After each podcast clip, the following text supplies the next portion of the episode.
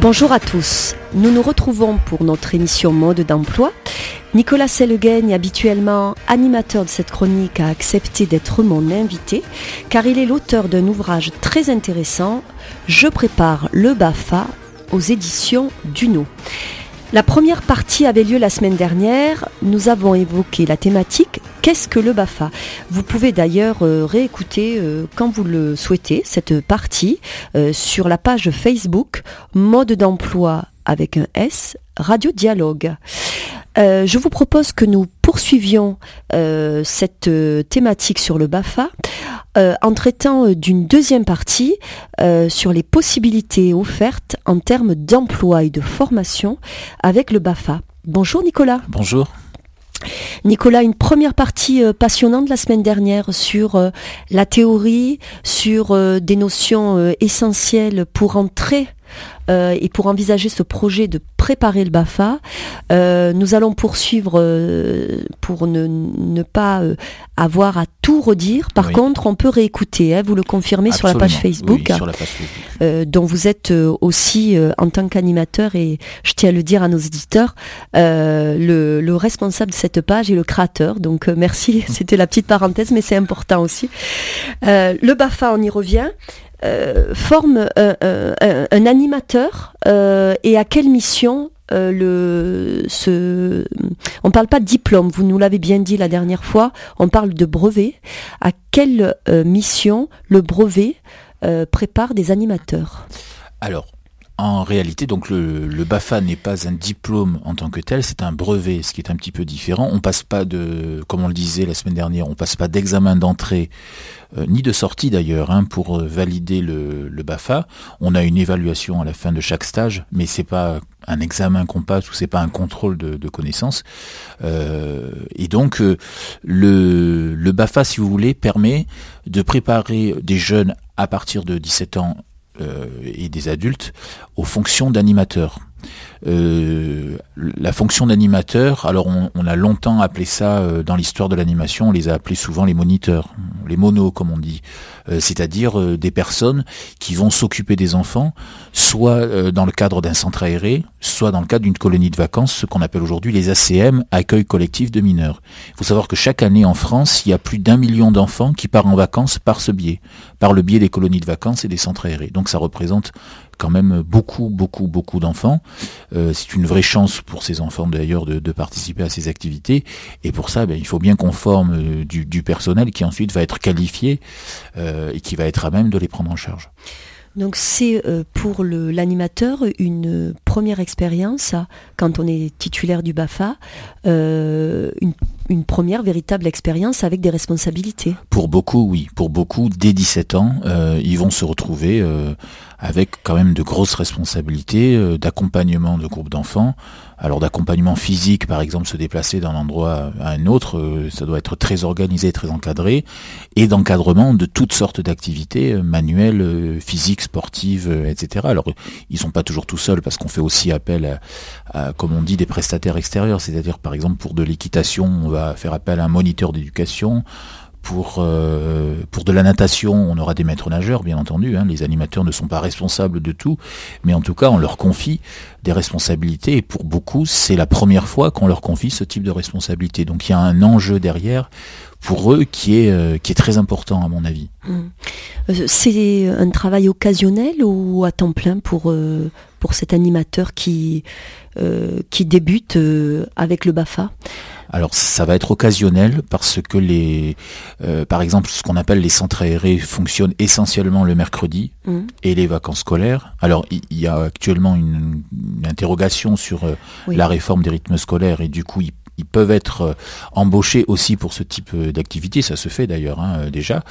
Et, et pour les colonies de vacances, c'est essentiellement pour les vacances scolaires. Hmm. Donc c'est mercredi et vacances scolaires. Oui, euh, vacances scolaires, ça veut dire deux mois par exemple l'été Deux mois l'été et toutes les, périodes de petites vacances à condition bien sûr que le jeune soit disponible. C'est-à-dire que s'il est étudiant, ça, va être, euh, ça, peut être quelquefois difficile de concilier la vie étudiante avec ce type euh, d'activité. Oui, donc il faut le penser. donc il faut le penser, il faut l'anticiper, il faut bien se renseigner sur parce qu'on a 30 mois pour faire la totalité de la formation, ça aussi c'est quelque chose d'important. Oui une fois qu'on est rentré en, formation BAFA, on a 30, 30 mois pour le finir, mais 30 mois, ça peut passer très vite en fait. Sinon, ça annule euh, la première partie de, formation. Euh. C'est-à-dire qu'après, c'est compliqué, il, faut tout repasser, quoi, quasiment. Il faut repartir à zéro. Oui. Euh, d'ailleurs, dans votre livre Je prépare le BAFA aux éditions Duno, euh, vous donnez des, conseils pratiques euh, précieux justement pour, pour passer. Je sais que vous n'aimez pas ce terme, Nicolas. Pour valider. Pour valider ce, ce brevet, mais aussi en termes de, de pistes professionnelles. Est-ce qu'on peut poursuivre cette émission sur quelles sont les pistes des métiers de l'animation envisageable euh, suite à la passation d'un BAFA? Alors, en fait, le BAFA, c'est une première étape pour des jeunes qui, depuis longtemps, ont peut-être envie de travailler avec euh, des enfants ou en tout cas de prendre en charge euh, des publics. Et d'ailleurs, pour un certain nombre d'entre eux, ça va être une vraie découverte, c'est-à-dire qu'ils ne se savaient pas capables euh, d'occuper ce type de fonction et de prendre de telles responsabilités. Donc ça va peut-être, pour certains d'entre eux, leur ouvrir des, possibilités, par exemple, ou carrément dans le secteur social en devenant éducateur spécialisé, moniteur éducateur, assistant social, ce type de métier, ou alors dans le secteur plutôt des soins en devenant euh, infirmier, aide-soignant, euh, ce type de métier, euh, ou alors en bifurquant carrément vers les métiers de l'éducation, professeur des écoles, des collèges et des lycées.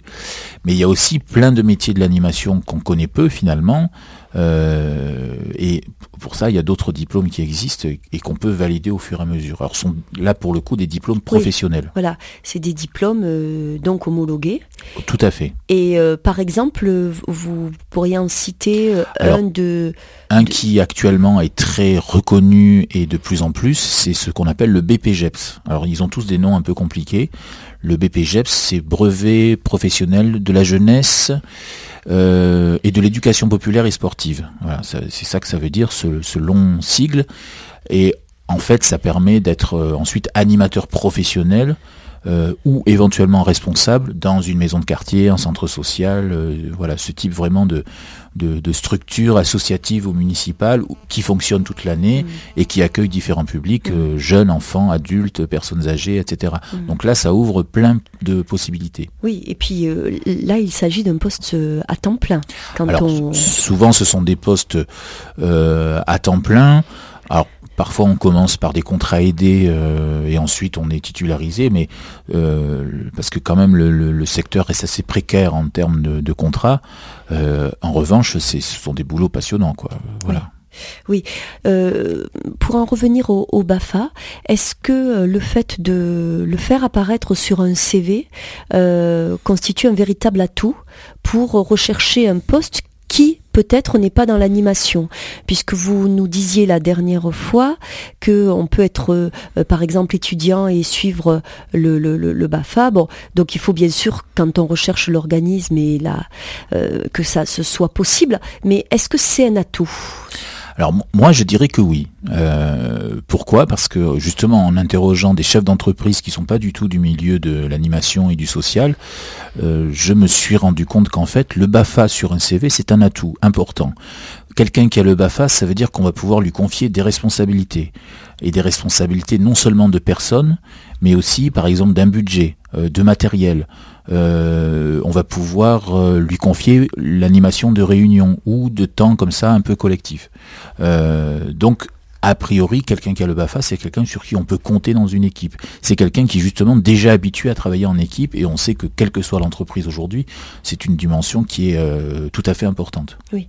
Et puis passer le du temps comme ça en formation euh, pour préparer le BAFA, euh, c'est, euh, ça montre aussi de, des qualités liées à la persévérance, à l'effort, parce que c'est sur un temps personnel quand on Hein, c'est ça, Nicolas Selgagne. Quand on est élève euh, en terminale et qu'en plus on prend euh, du temps sur ses vacances, euh, vous confirmez que c'est voilà, ça, ça, met en avant des qualités. C'est un vrai choix hein, pour ces jeunes et donc ça met en avant des oui des qualités de, de persévérance, de travail entre guillemets. Il n'y a pas de travail, il n'y a pas de connaissances à, acquérir en tout cas en, en, termes scolaires. Ce sont plutôt des connaissances pratique et toute la réglementation. Enfin, il y a des connaissances théoriques, mais disons qu'on les valide pas du tout de la même manière que qu'à l'école ou, ou, au collège.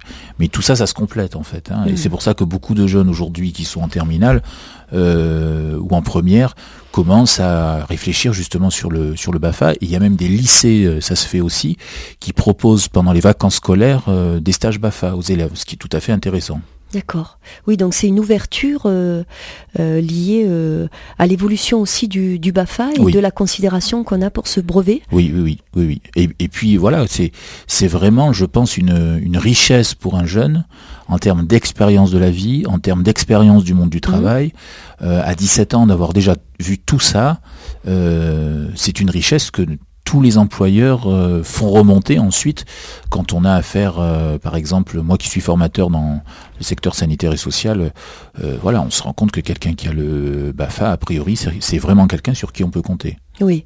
Euh, dire à nos, auditeurs, Nicolas, et c'est important que de toute manière, tous ces conseils que vous venez de nous donner sur ces deux temps d'émission la semaine dernière et aujourd'hui, on peut les retrouver dans votre ouvrage. Je prépare le BAFA, euh, qui est vraiment euh, une d'une richesse importante parce que quand on est tout jeune et qu'on a envie de le préparer et qu'on ne sait pas exactement comment s'y prendre, euh, vous, vous, mettez vraiment en avant euh, des conseils pratiques euh, qui sont très très importants. Euh, est-ce que vous pourriez nous, dire si vous préparez euh, d'autres euh, d'autres ouvrages, Nicolas, aussi passionnants que celui-là? Alors, donc celui-là maintenant étant terminé, sorti en librairie depuis un peu plus d'un an maintenant, là je travaille sur un tout autre projet qui n'a rien à voir, qui est un livre sur le bac ST2S, qui est un bac sanitaire et social, mhm.